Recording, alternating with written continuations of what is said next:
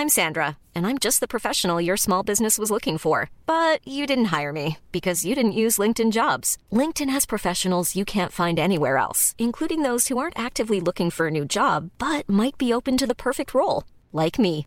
In a given month, over 70% of LinkedIn users don't visit other leading job sites. So if you're not looking on LinkedIn, you'll miss out on great candidates like Sandra. Start hiring professionals like a professional. Post your free job on linkedin.com/people today. Bonjour, bonsoir, bon après-midi à toutes et à tous. Petite nouveauté dans le podcast cette saison, je vais vous proposer chaque veille d'épisode un petit extrait qui, j'espère, vous donnera envie d'écouter l'épisode complet le lendemain. Et donc voilà, je vous laisse avec l'extrait du jour et je vous dis à demain pour l'épisode complet avec l'invité du jour. Et je crois que c'était un petit côté, euh, un petit Roland féministe euh, quelque part. J'avais pas envie de, Un petit Roland. j'avais pas envie de dépendre de Flo euh, pour pour l'argent. ok. Et puis il y a aussi ce côté de, enfin, ce qui est rigolo, c'est, enfin, je mélange un peu tout, mais je- Titi Lecoq, je crois qu'elle s'appelle comme ça. Tissou. Ouais. Tissou Lecoq. ouais. Et euh, là, je l'ai écouté parler d'argent et de répartition au sein du foyer. Et, euh, et je me suis dit, mais euh, j'ai pas envie, si c'est moi qui gagne moins, de repartir avec juste le papier toilette, comme elle disait. Hmm. Et je trouvais ça. Enfin, je trouve. En fait, ça m'a fait vachement réfléchir sur le fait que je je voulais pas que celui d'entre nous qui gagnait le moins soit euh, Soit Alors, perdant. Alors après, c'est pas parce que tu gagnes au moins que tu repars forcément avec le papier toilette. C'est juste qu'en fait, tu peux aussi euh, l'un des l'un des trucs qui se passe souvent, si j'ai bien compris dans les couples, dans les ménages, c'est que en fait le mec va acheter l'appartement et c'est lui qui va payer euh, le crédit pour l'appartement, alors que le salaire de la femme va servir uniquement à le consommable. voilà. Mm. Et euh, tu peux très bien décider, même si tu si tu vis euh, avec des salaires différents, de faire deux tiers un tiers. Et en fait, à la fin, tu as deux tiers un tiers de quand tu revends, si jamais il y a une séparation, etc. Ouais. Quoi. C'est plutôt ça le piège pour moi. Ouais. Et toi, Florent, Florent, Florent, pardon. Et toi, Florian, comment tu vivais le, le, le- c- cette cette proposition Moi, à la base de Lorraine Moi, j'étais pour un partage beaucoup plus euh, absolu, si je puis dire. Euh, par exemple, j'avais même pas de problème du fait d'avoir euh, uniquement un compte commun et pas forcément de compte personnel. Euh, L'argent, c'était vraiment pas un problème pour moi. Puis c'est dans, c'est c'est à côté avec euh, l'aspect vision très fleur bleue et romantique du couple, on va dire, qui est que Ah. euh, de toute façon, même si on devait se séparer un jour, j'ose espérer qu'on serait suffisamment intelligent pour faire ça dans de bonnes conditions.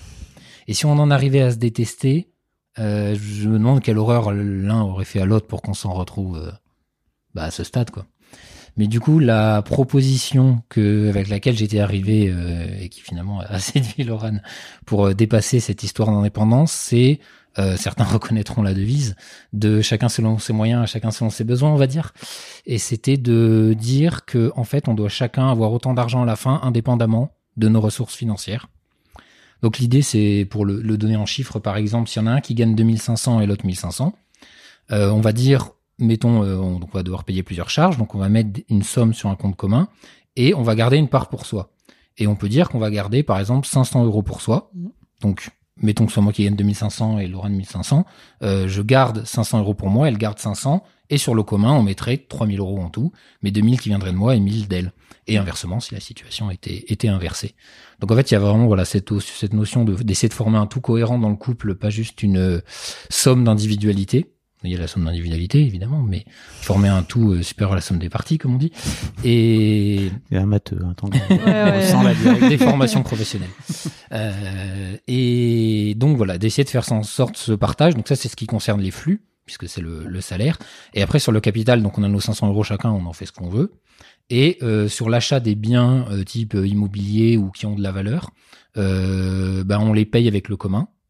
Et comme on a considéré que le commun, même si moi j'avais mis euh, 2000 et elle 1000 dans son, mon exemple, était à nous deux de manière équitable, enfin plutôt égalitaire, euh, dans ce cas-là, bah, la maison ou l'appartement, enfin on n'en a pas, mais si on en achetait un, Mm. il serait 50% à moi et 50% Ok. à elle, Mm. puisqu'il serait acheté sur ces biens communs qui ont été mis euh, Ouais. bah, ensemble.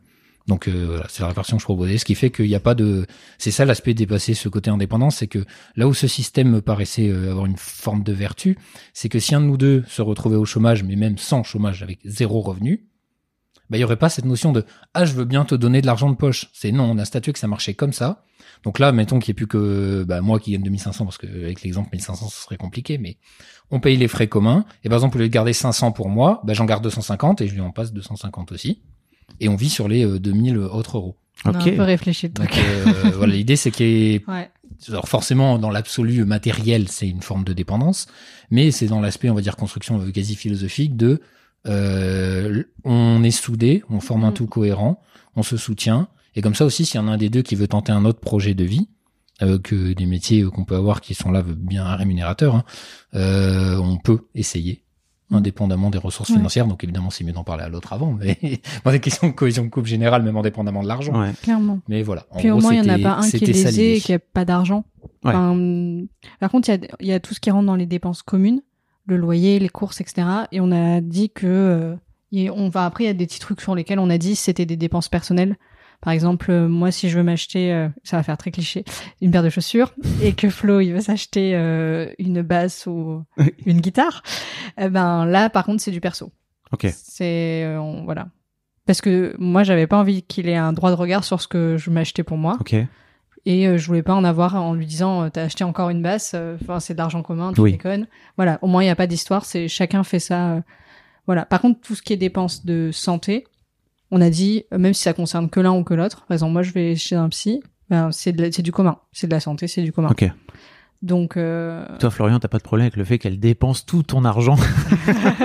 Non, ça va, je le vis bien. Après, ça c'est un détail technique d'organisation, c'est pas vraiment lié à la euh, cohérence globale du projet, on va Ah, dire. si, je trouve. Mais tu sais, c'est hyper important d'avoir un, un projet, comme tu dis, tu vois, une cohérence, etc. Mais après, en fait, pour moi, le diable, Non, il est non, dans on les détails, on quoi. en a discuté dans le détail Ouais. parce que bah, c'est euh, faire un parallèle. C'est un peu comme dans l'éducation. Des fois, on peut se dire qu'on va avoir un grand projet de La vie théorie et la pratique. même plus loin que ça, on peut avoir un grand projet général de comment on veut globalement éduquer l'enfant, mais on va pas se mettre d'accord sur, par exemple, qu'est-ce qu'on fait si il se comporte mal sur quelque chose, qu'est-ce qu'on fait s'il se comporte bien, et ça va donner lieu à des dissensions, alors pas forcément graves, hein, mais juste en discuter avant permet de les éviter. Donc si on a quand même discuté de qu'est-ce qu'on fait dans quel cas, et voilà, Ouais. typiquement. le- en fait, on a fait une matrice mais dans notre le tête. psy, et ben c'est une dépense importante pour euh, son bien-être, au même titre que si moi j'avais une dépense de santé, ben, Ouais. dans ce cas, le commun, le commun finance. C'est Ouais. très intéressant parce qu'en fait, Même si je pourrais faire valoir le fait que les basses sont importantes pour ma santé mentale. Oui, mais bon, on va peut-être pas pousser.